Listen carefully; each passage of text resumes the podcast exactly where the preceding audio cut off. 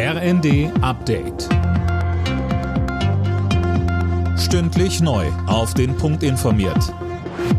Ich bin Anna Löwer. Guten Abend.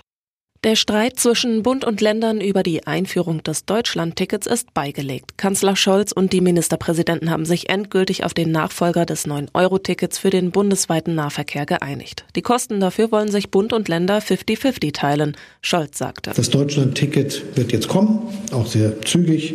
Und wir haben jetzt nun alle Hürden beseitigt, sodass die Verantwortlichen in den Ländern und den Verkehrsunternehmen jetzt alles daran setzen können, dass das auch schnell und zügig vorangeht.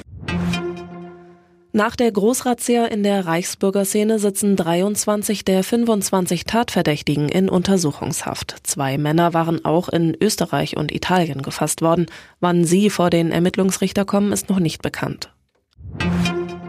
Der bundesweite Warntag ist vorbei und nach einer ersten Einschätzung der Behörden erfolgreich verlaufen. Wie der Präsident des Bundesamtes für Bevölkerungsschutz und Katastrophenhilfe Tiesler sagte, hat das Zusammenspiel der Systeme funktioniert. Für abschließende Ergebnisse sei es aber noch zu früh. Der nächste Schritt ist, das zu analysieren, damit wir eben tatsächlich valide Aussagen treffen können. Denn unser Ziel ist ja, dass wir das System auf Herz und Nieren testen wollten, um zu sehen, ob es an der einen oder anderen Stelle noch Optimierungsbedarf gibt.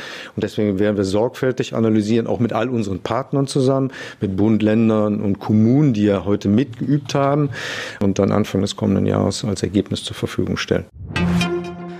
Mehr als jeder dritte Deutsche will wegen hoher Stromkosten bei der Weihnachtsbeleuchtung sparen. Das zeigt eine aktuelle Marktforschungsumfrage. Dabei haben vor allem Menschen über 65 angegeben, dass sie in diesem Jahr weniger auf Lichterketten und Co setzen. Alle Nachrichten auf rnd.de